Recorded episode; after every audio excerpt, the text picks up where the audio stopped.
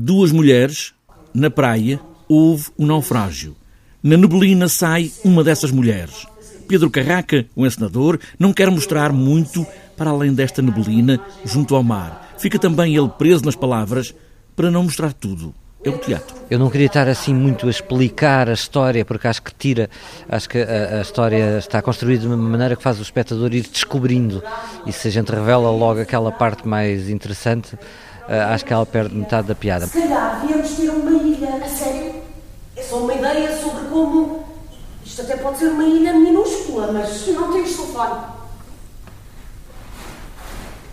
Não importa realmente que tamanho tem a ilha, nem sabemos se é uma ilha. Claro que não, mas não temos telefone. Mas quem são estas duas mulheres, agora, ali na praia, depois de um naufrágio que aconteceu no mar, que está ali, mesmo ao pé delas? Bom, estas duas mulheres são duas namoradas uh, e encontram-se de repente numa ilha sem saberem, tiveram um acidente de barco e não entendem bem o que é que aconteceu. Uh, e vão descobrindo uh, uma nova realidade que se impõe. É melhor fazer alguma coisa ou nada de nada?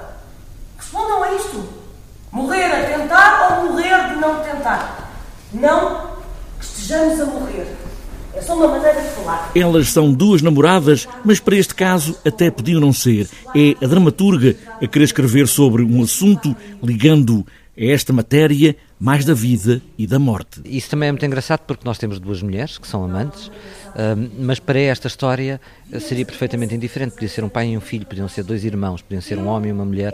É, é a relação de amor que é realmente o importante o, amor perante alguém que se perde e não o, género, o sexo, a raça e esse género de coisas.